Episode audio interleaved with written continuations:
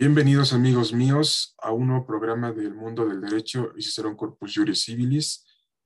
En esta ocasión tenemos a un invitado especial, el licenciado Javier Hilario Velarde Holguín. El licenciado Javier Hilario Velarde Holguín es egresado de la Universidad del Valle de México.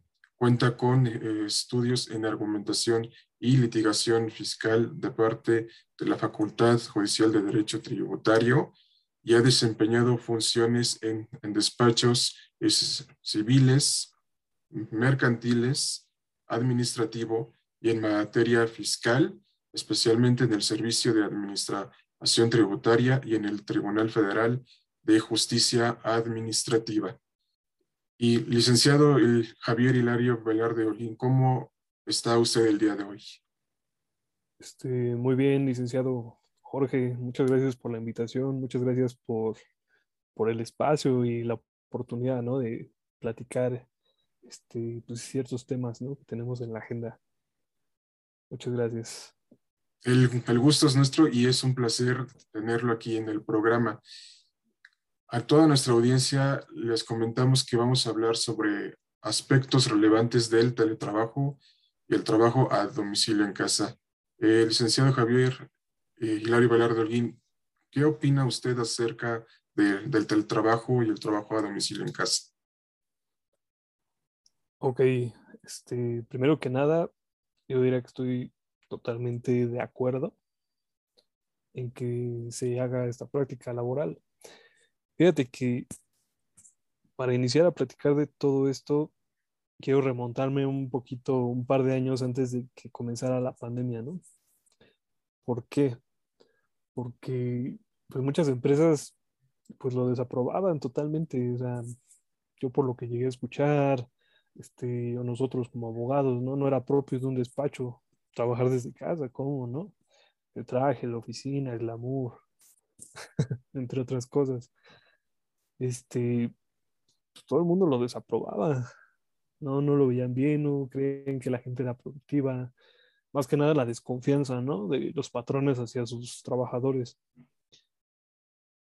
Mm, ahora, con la llegada de la pandemia que pues, desgraciadamente sacudió el mundo, puso a todos de cabeza, se tuvieron que implementar esta, estas cosas de manera forzosa, si no las empresas, las compañías pues iban a quebrar, ¿no? por sí ya estaban en números rojos y pues lamentablemente pues muchas empresas al no poderse ajustar a este modelo de trabajo, pues tuvieron que quebrar, tuvieron que cerrar, se disolvieron o se tuvieron que fusionar con otras para poder este, sobrellevar la situación. Este, y ahora, con todo esto de la pandemia, pues se dieron cuenta que no, que realmente los trabajadores pueden tener un muy buen nivel de, desempeño laboral o incluso superior, ya que no tienen el estrés o el ajetreo de estarse trasladando de su casa al trabajo y hacerse horas, ¿no? Mucha gente se aplicó, se, puso a trabajar. Los abogados, al tener las instituciones públicas, las administraciones, los juzgados, los tribunales cerrados, pues no hubo de otra más que trabajar desde casa. ¿No? Trabajar en nuevos proyectos. Yo creo que vamos un paso adelante.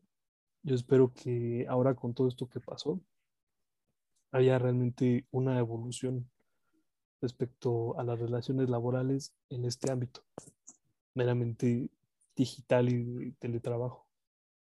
Especialmente acaba de decir elementos bastante relevantes en este caso, las empresas no confiaban en este modelo y se veía que el derecho laboral no evolucionara y siguiera arraigado con los principios de la Revolución Mexicana que le habían dado origen.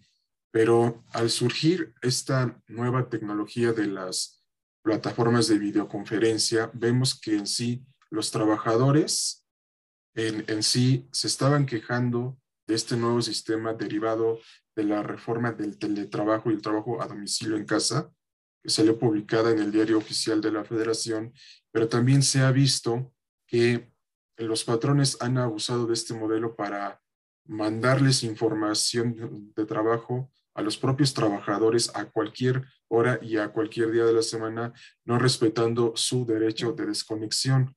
¿Usted piensa que es un abuso de parte de los patrones hacia los trabajadores y que se ha cumplido o no se ha cumplido con el fin de esta reforma? Mm, yo creo que más que decidir en algo blanco o negro, yo miraría algo más gris, ¿sabes? Yo creo que tanto ha habido trabajadores que han abusado, que, que realmente no trabajan las horas que deberían en casa, que solo tienen la computadora prendida o moviendo el mouse y de hecho surgieron un montón de memes, ¿no? Respecto a eso. Yo creo que ha habido abuso tanto de los empleados como de los patrones.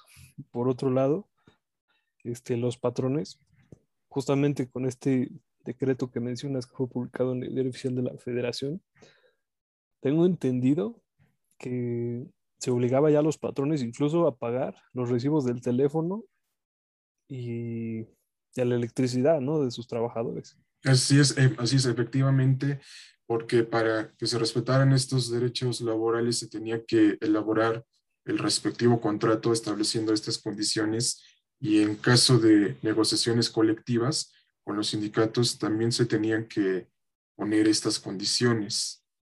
Pero aquí, aquí en sí vemos que el derecho laboral eh, evolucionó a tal grado que ya no está arraigado, porque ya reconoce estos nuevos elementos como elementos de la ciencia y la tecnología, que, que ponga usted, por ejemplo, si un trabajador es despedido por una plataforma de videoconferencia, se puede utilizar como prueba en un juicio laboral. ¿Qué piensa de estos avances que ha tenido el derecho laboral?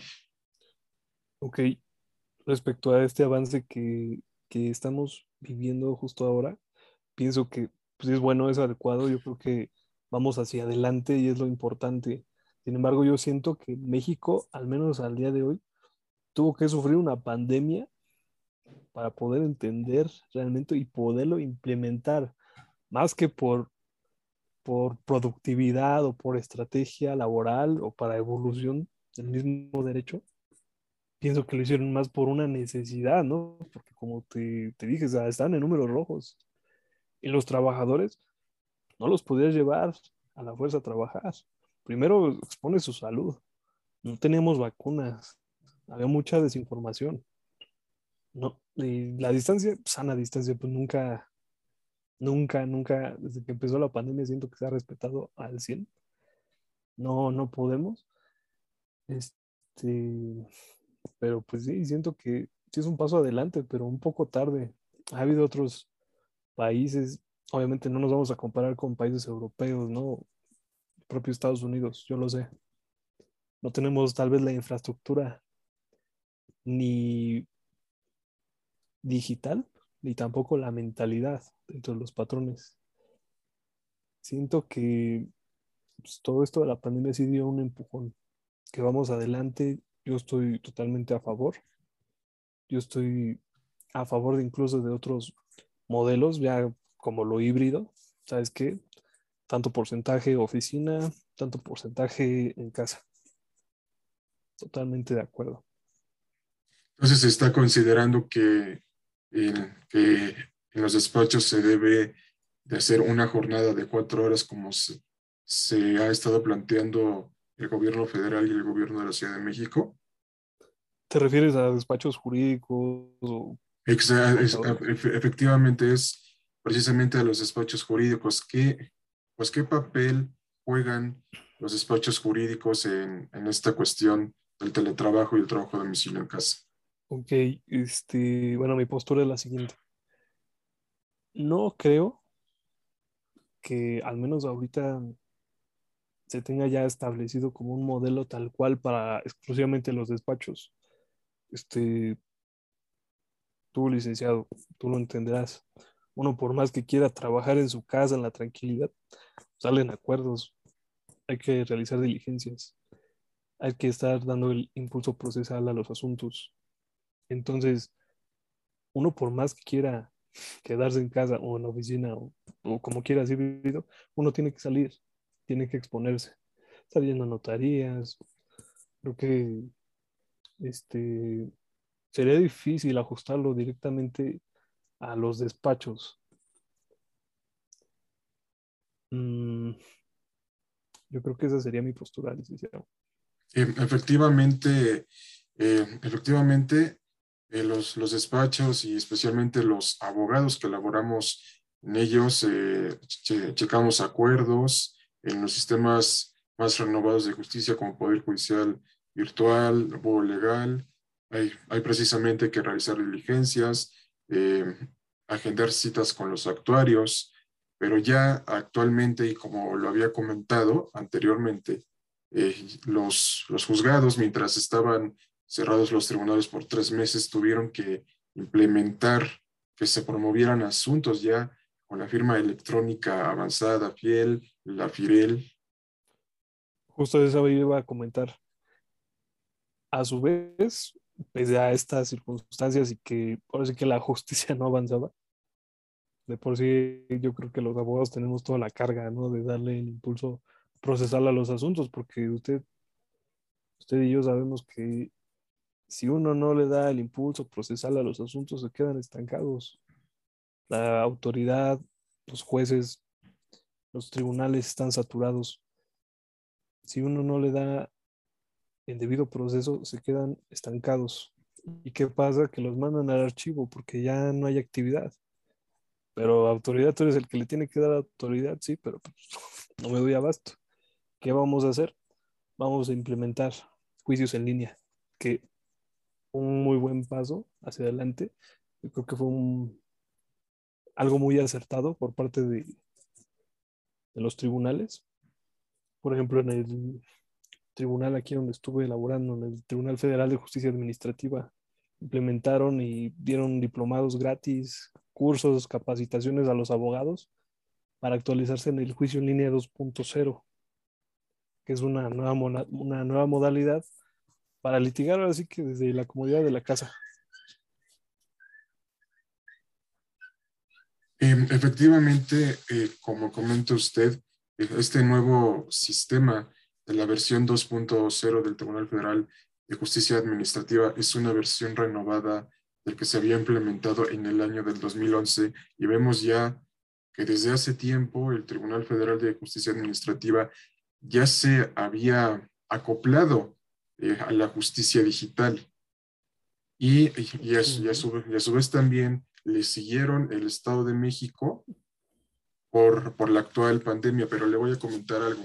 En una entrevista de, de la NADE, en donde entrevistaron a todos los presidentes de los tribunales, incluido el de la Ciudad de México.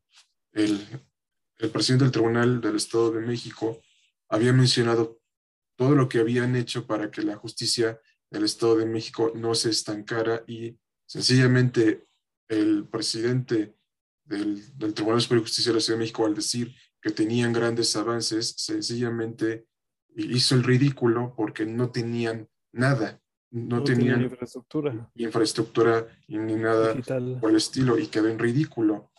Entonces, ¿usted cree que el Poder Judicial de la Ciudad de México tiene que contar con un presidente visionario y con cambio tecnológico y que implemente una infraestructura para que la justicia aquí sea más rápida?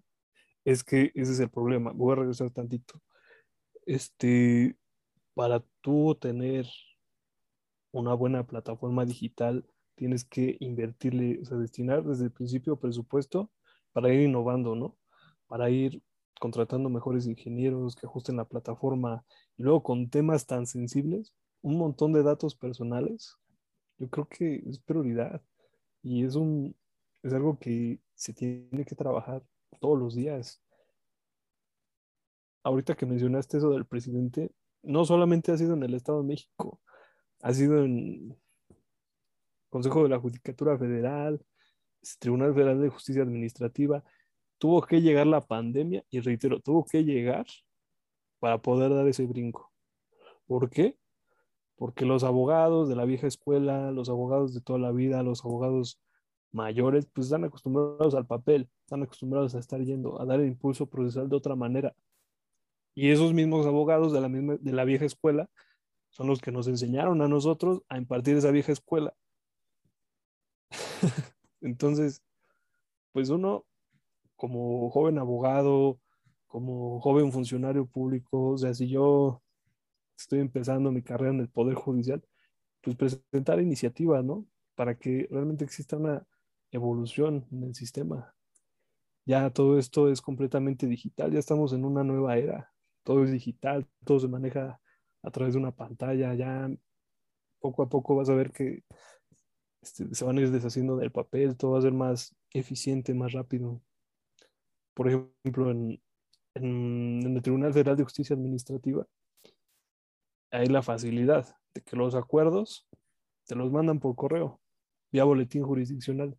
Te mandan tu aviso de que va a salir un acuerdo, te mandan tu acuerdo y ya tú si quieres vas y lo checas. O si tienes que recoger a traslados o etc, etc, pues ya tú vas directamente, pero en principio tú te lo puedes llevar en tu casa, ¿no? Así es, efectivamente, esta es una innovación que implementó el Tribunal Federal de Justicia Administrativa. Exacto, y yo mi pregunta, bueno, mi pregunta es, como abogado litigante, como asesor externo de empresas, yo me pregunto, pero ¿por qué no hacen lo mismo en tribunales federales, este, en juzgados civiles, mercantiles, ¿no? ¿Por qué a fuerza ir al juzgado? Porque, porque aquí, aquí, licenciado, hay, hay una idiosincrasia, y como ya lo comentamos aquí, es de trabajar a la antigua. Aunque ya el, el Tribunal de la Ciudad de México y del Estado de México ya, ya precisamente han han digitalizado la mayoría de los expedientes. Aquí en la Ciudad de México se puede checar por SICOR y en el Estado de México por la FIGEM. Sentimos que no ha sido suficiente el avance porque estamos en pañales. Porque el Tribunal Federal de Justicia Administrativa se adelantó a, esto antes de que llegara la pandemia. Y por eso son los más adelantados. Sí, pero es que ahí te va. El tribunal ahora sí que usando como ejemplo al Tribunal Federal de Justicia Administrativa, que ya lo estamos utilizando para mucho ahorita en la plática, acuérdate que este tribunal en específico no depende del Consejo de la Judicatura Federal, no depende, del Poder Judicial, depende del Ejecutivo. El Ejecutivo le da su presupuesto y ellos saben en qué se lo gastan. Ellos deciden qué es la mejor manera de aplicar el derecho y se vale, es totalmente cómodo. No sé si has ido a las salas y cómo te atienden, la atención, este, la rapidez con la que llevan los asuntos, a pesar de ser asuntos complicados, o más bien, mejor dicho, mm, un poco más pesados, por ahora sí que la mera materia administrativa que abarca prácticamente todo. Es totalmente diferente a un juzgado, un tribunal de fuero común, donde hay muchísima gente, todo el mundo se avienta, la fila de familiares, ¿no? Ahorita todos los abogados que nos estén escuchando saben de lo que estoy hablando. Aquí en Ciudad de México al menos es una tarea ardua, es complicado.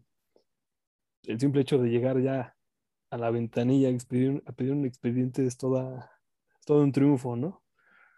es todo un alivio pues no sé, yo creo que tenemos que abrazar las herramientas tecnológicas que al día de hoy tenemos, que al día de hoy contamos. Yo creo que, que vamos hacia adelante. Creo que vale la pena invertir ahí.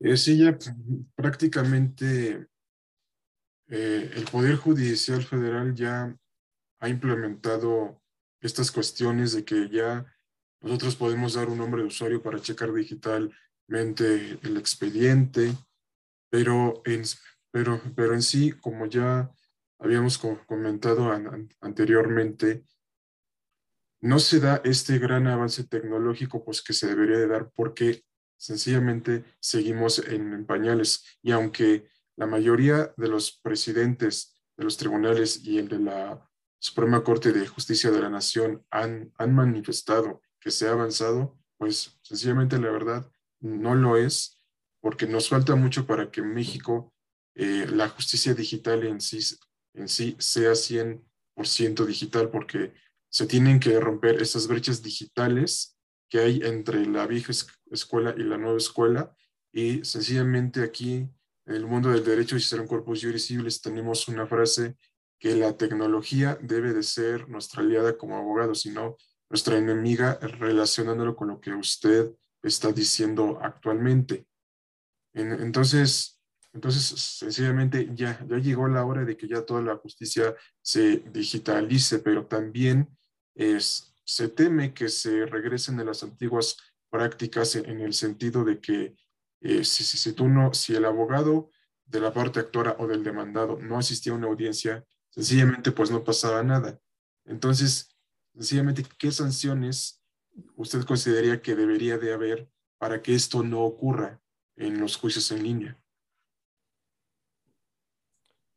Mm, pues antes de pensar en sanciones, pues yo pensaría más que nada en la estructura para llevar a cabo eso. Este, no sé si le tocó al licenciado que ahora que no, que no se reunían, por ejemplo, los, este, los magistrados para dictar sentencia de juicios de amparo, que celebraban las audiencias de manera digital, ellos se conectaban cada quien.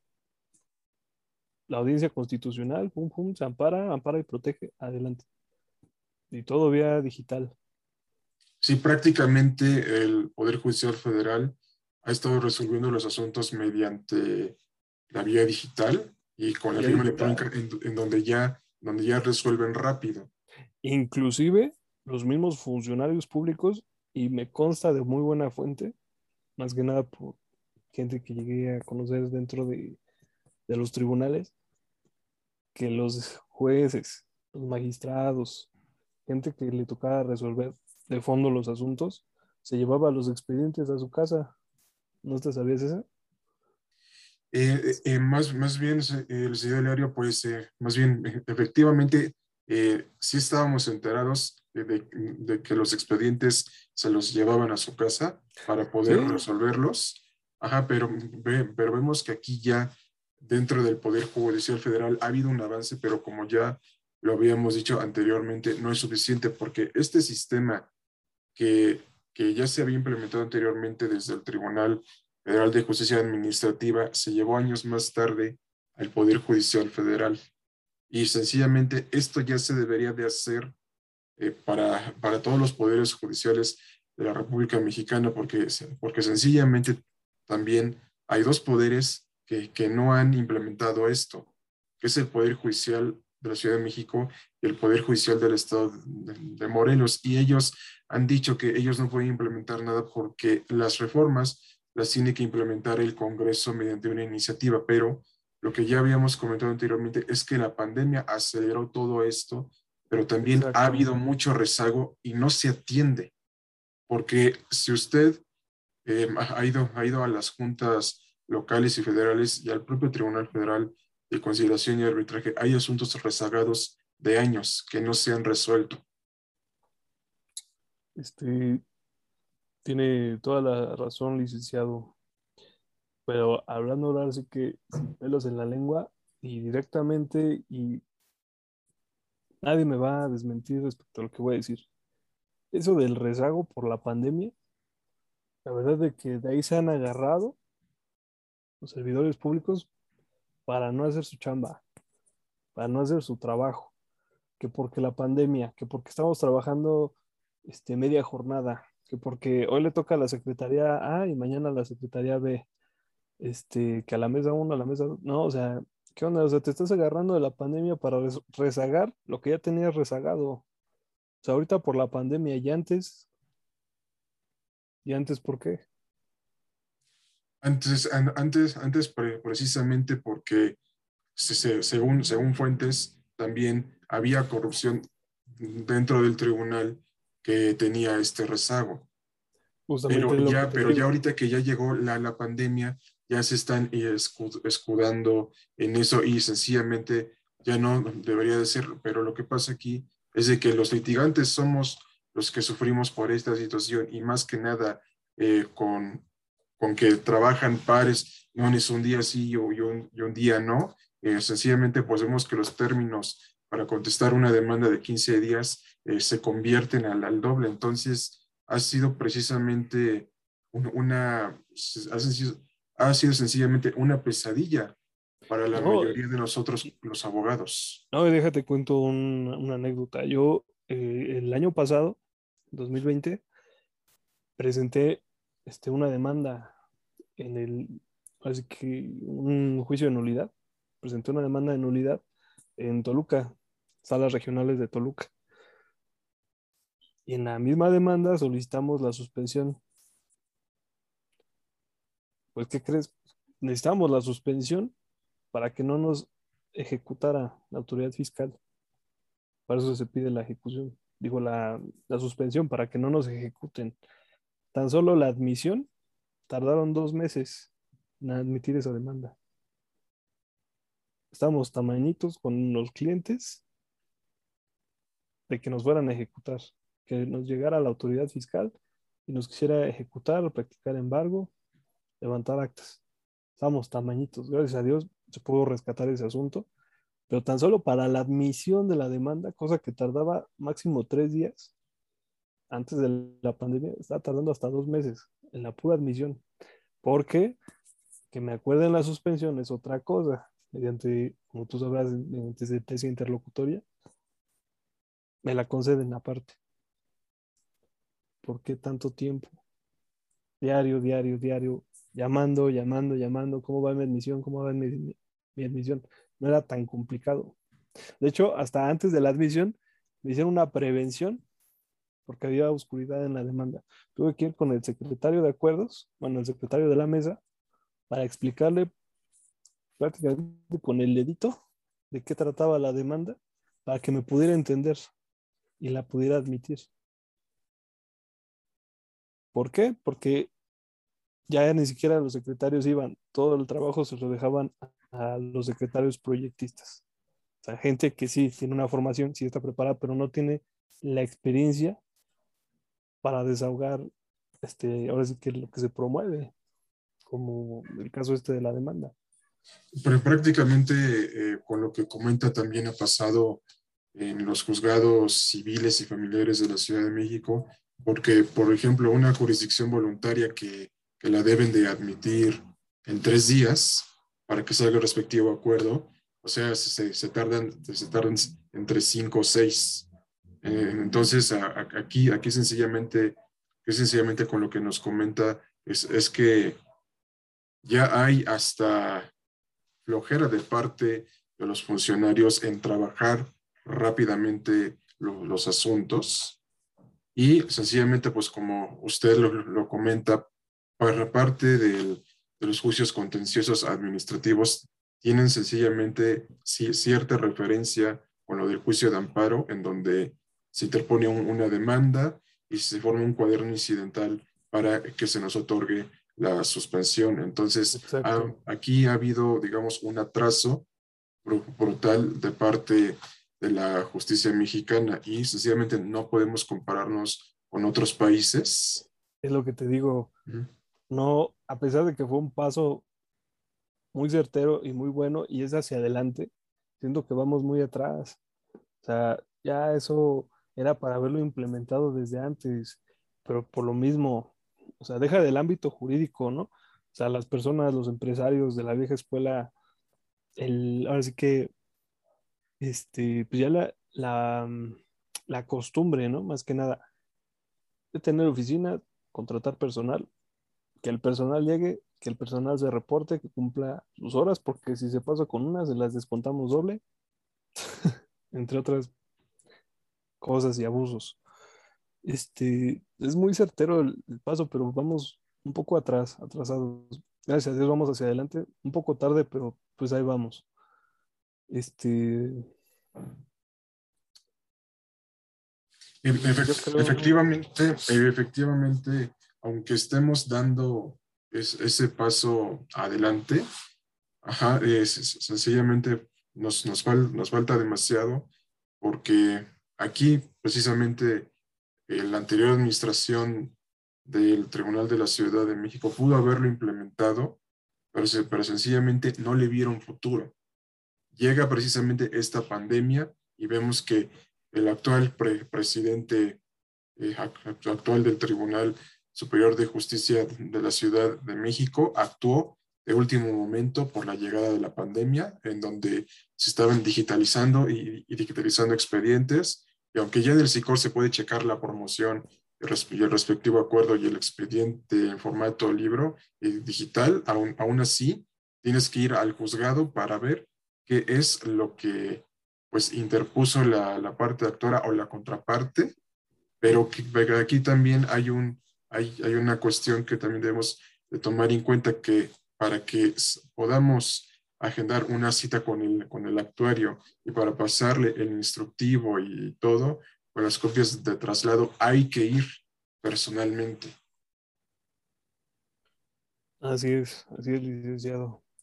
Pues yo creo que todos los juristas y especialmente los litigantes, la verdad que cómo la hemos este, sobrevivido, ¿no? Porque pues tú me cierras, primero que nada, me cierras juzgados.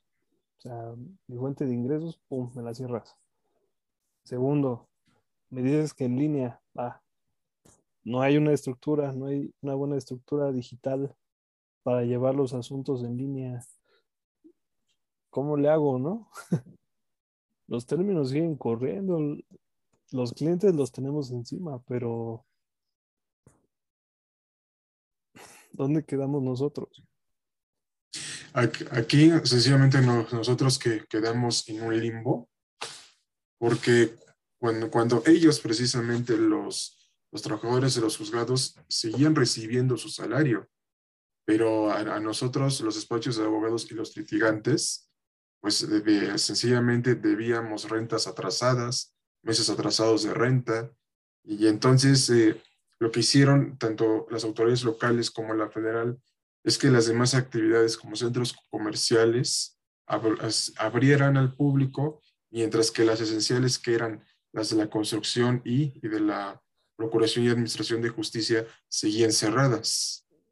Y es que, ¿sabe qué, licenciado? Que yo pienso que el problema estuvo desde el inicio. Yo creo que este gobierno, o sea, ya hablo desde el gobierno federal, ¿no? Desde arriba yo creo que lo manejaron muy mal. No supieron cómo, cómo tomar la pandemia. Yo creo que no se esperaban que durara tanto. No esperaban que durara tanto tiempo ni que llegara así de agresivo todo esto. Este, yo me acuerdo que cuando fue lo de como, decían, la gripe porcina, el H1N1. En la influenza H1N1, gripe porcina. Exacto. Este, pues sí, o sea, yo me acuerdo que si había labores, la gente se iba a trabajar todavía. Lo que cerraron fueron las escuelas, pero la actividad económica no se detuvo. Yo siento que hubo un mejor control desde el inicio en ese entonces.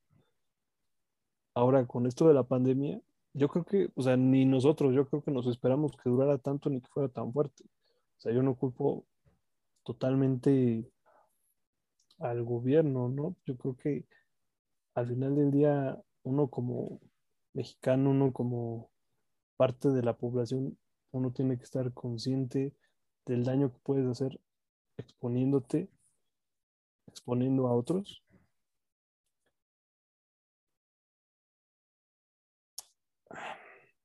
Yo creo que si se hubiera tomado si se hubieran tomado decisiones de manera correcta desde el principio y desde de arriba hacia abajo, en cadenita, desde el poder ejecutivo, legislativo y el judicial para la aplicación, yo creo que todo esto hubiera sido diferente.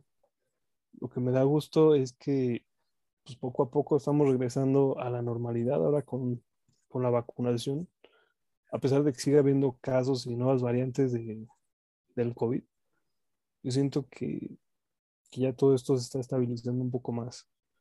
Este, ya no están cerrando tantos lugares, este, las dependencias, la gente ya está regresando a trabajar, regresando, ahora sí que el tema que, que nos ocupa, pues mucha gente se olvidó ya del teletrabajo y el home office. ¿sabes qué? A mí me vale, yo te quiero de vuelta en la oficina. ¿Por qué? Pues porque soy el patrón. porque soy el que paga el sueldo, ¿no? Y a uno como trabajador, pues no le queda de otra. Este. Y en contraste, a otras empresas les fue muy bien, muy bien. De hecho, mejoraron muchísimo sus números, empezaron a vender en línea, empezaron a tener a sus trabajadores en casa, se olvidaron de pagar rentas en edificios corporativos, les tocaron mejores utilidades a los trabajadores ahora este año que en muchos otros años atrás. Entonces yo creo que, que debería adoptarse ya esta figura del teletrabajo, el home office. Yo creo que son ambas partes. Lo más, parece que lo más importante, tanto el patrón implementar estas políticas de trabajo digital en sus empresas, confiar en sus colaboradores y al del colaborador respetar eso, respetar la confianza de, tu patrón, respetar tu trabajo, porque es tu sustento, es lo que te da de comer. Cumplir las horas que te tocan, este, desempeñarlo mejor, no, no, no tener el ajetreo de estar saliendo o ahorita todavía estarte exponiendo a trabajar, salir a trabajar, salir el trayecto de tu casa al trabajo. Yo creo que uno tiene la obligación moral de cumplir también a tu patrón, darle resultados, cambiar el, el modo de trabajar horas nada más por estar, a cambiarlo por resultados, por objetivos. Yo creo que eso inclusive se tendría que premiar. Yo te pago tu sueldo y en vez de que me trabajes ocho horas, siete días a la semana por medio objetivo, ¿sabes qué? Este es tu objetivo, yo quiero esto, tienes una semana para hacerlo, tú sabes cómo te administras tus tiempos, yo quiero ese resultado. Eh, efectivamente, prácticamente esto es eh, lo que se ha implementado en Estados Unidos, en Europa, de, que ya, de que ya los trabajadores se fijen objetivos y den resultados en, las empresas.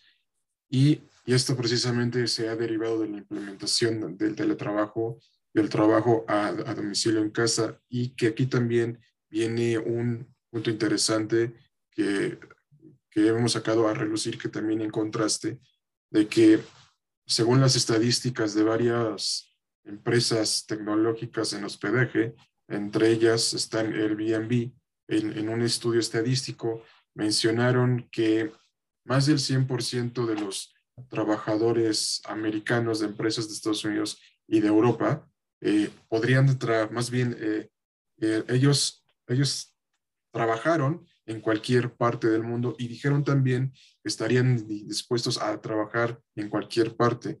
¿Qué piensa usted de, de este modelo del teletrabajo, el trabajo a domicilio en casa que ha también beneficiado al turismo doméstico nacional e internacional? Pues totalmente de acuerdo. Como, como lo dije hace un momento, este, siento que es mucho más productivo, más fructífero y ahora sí que ganar, ganar, tanto para patrones como para colaboradores.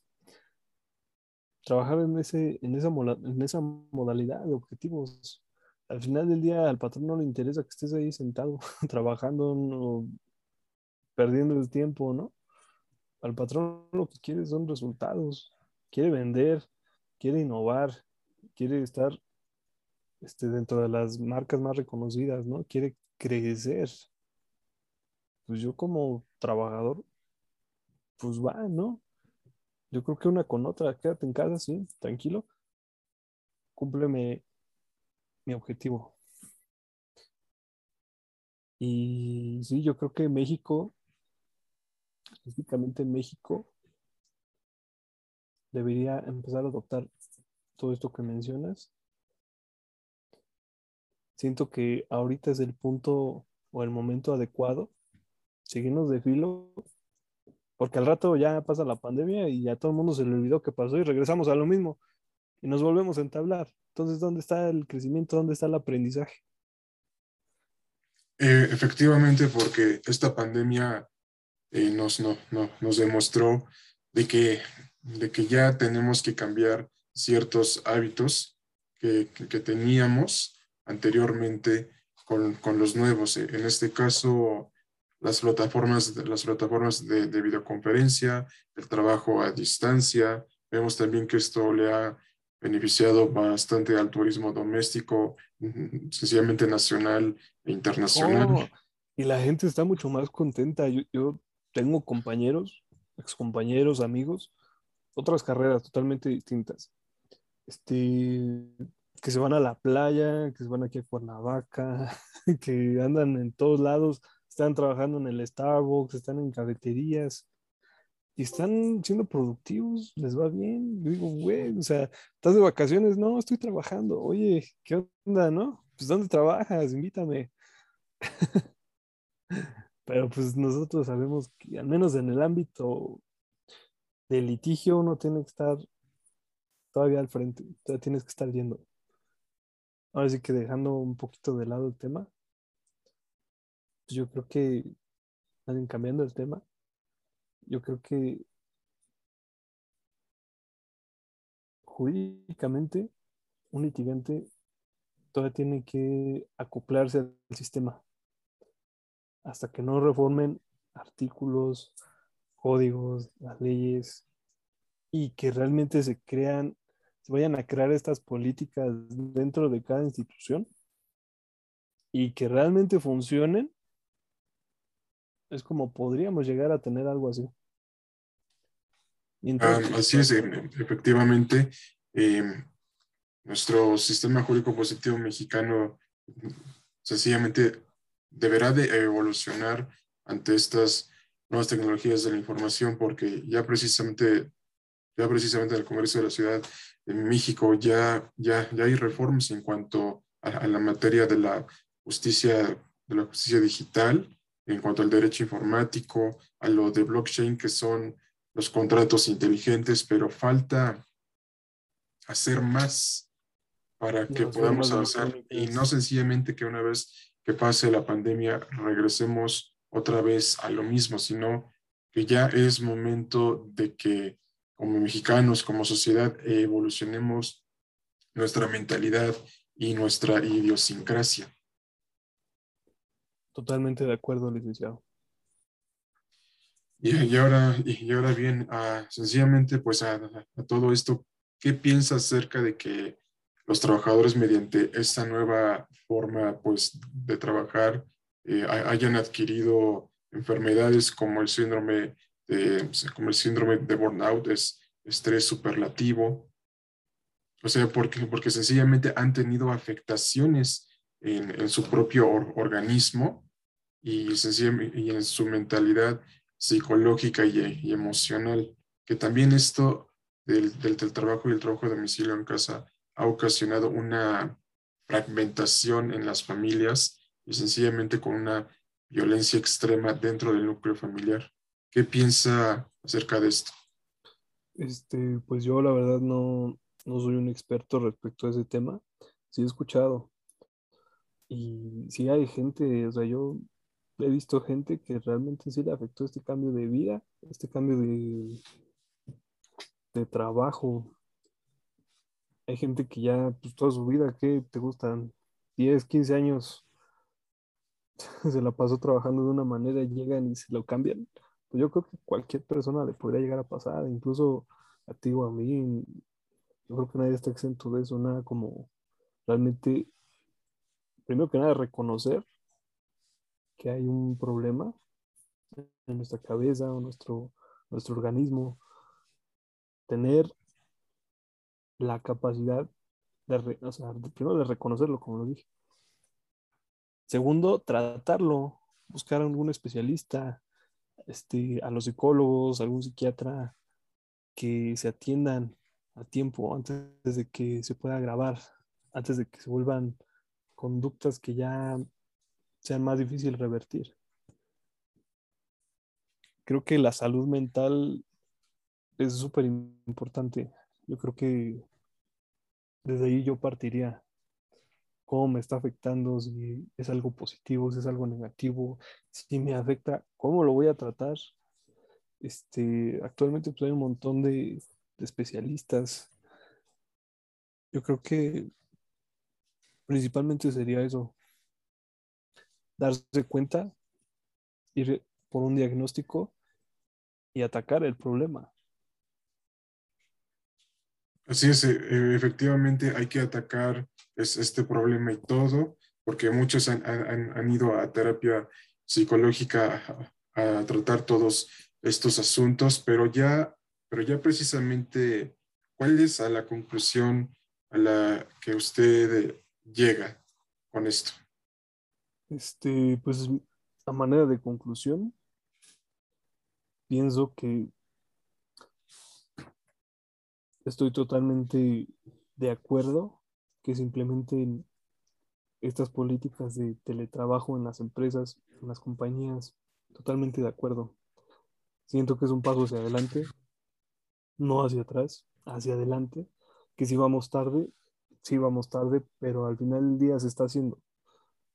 No nos, no estamos quedando atrás como, como otros países que pues, prefiero no mencionar. Pero realmente hay países que de plano no tienen nada. Creo que México tiene que dar el ejemplo. Al menos a nivel Latinoamérica, yo creo que vamos por buen camino. No como me gustaría, pero al final hacia adelante. Pienso que la, la primera piedra y lo más importante respecto a este tipo de relación laboral es tanto la confianza obrero-patronal. Creo que, como lo mencioné hace un rato,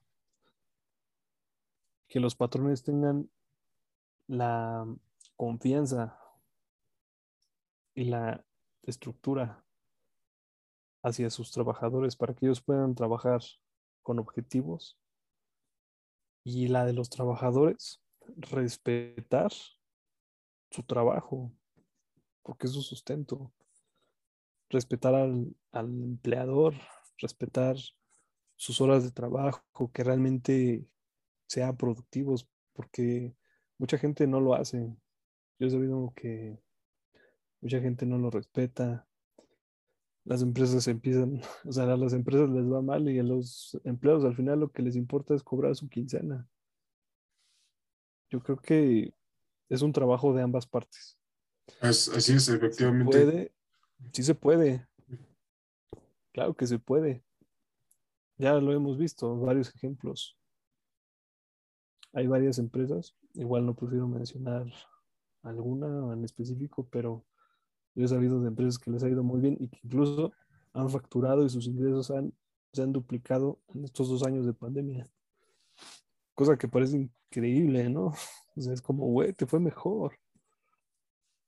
Sí, así es. E, e, efectivamente, empresas del mundo, del mundo de la tecnología sencillamente les ha ido mejor y también aquí en México y, y, en general del mundo les, les ha ido mejor con este nuevo modelo del teletrabajo y el trabajo a domicilio en casa. Ahora bien, eh, ya precisamente para concluir es, es de que ya sencillamente la tecnología, la tecnología nos alcanzó y sencillamente nosotros debemos de, abrazarla y decir que estas nuevas tecnologías de la información nos ayudarán a facilitarnos más la vida en nuestro trabajo como litigantes y precisamente en nuestros despachos de abogados para poder innovar y eficientar la justicia y que ya todo sea más rápido, pronto y expedito.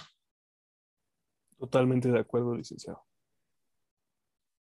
Pues bueno, fue un placer eh, tenerlo aquí en, el, programa y sencillamente para todos, el licenciado Javier Hilario Bailar de Holguín, ahorita, en este momento está como asesor externo, asesorando empresas en el ámbito de la materia fiscal.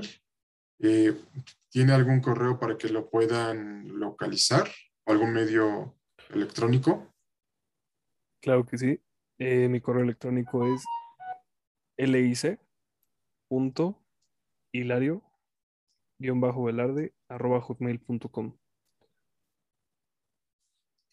Y Fue un- de antemano, pues muchas gracias por la invitación, muchas gracias por el tiempo y por el espacio. Más que nada en algo tal vez no tan, tan formal o solemne como acostumbramos los abogados, ¿no? Pero yo creo que también se vale relajarnos un poquito y decir las cosas tal cual son, ¿no? Tal cual pues, la gente lo entienda, ¿no? Y pues espero estar este, en alguna otra cláusula, alguna aportación que te pueda brindar, totalmente a tu disposición. Eh, efectivamente fue un placer tenerlo aquí en el programa y le, le- agradecemos mucho su estancia aquí y es, este diálogo, eh, es este diálogo posjurídico judicial que en- enriquece mucho a nuestra audiencia y muchos despachos de abogados, eh, litigantes y precisamente litigantes independientes nos, estarán, nos están escuchando ahorita y justiciables y no justiciables para que se den una idea de la situación que actualmente está viviendo nuestro país. Y recuerden que pueden encontrarse en todas las plataformas de podcasting, desde Spotify hasta Audible. Y no olviden sintonizarnos en una próxima, en una próxima cápsula de derecho laboral sobre el teletrabajo, el trabajo a domicilio en casa.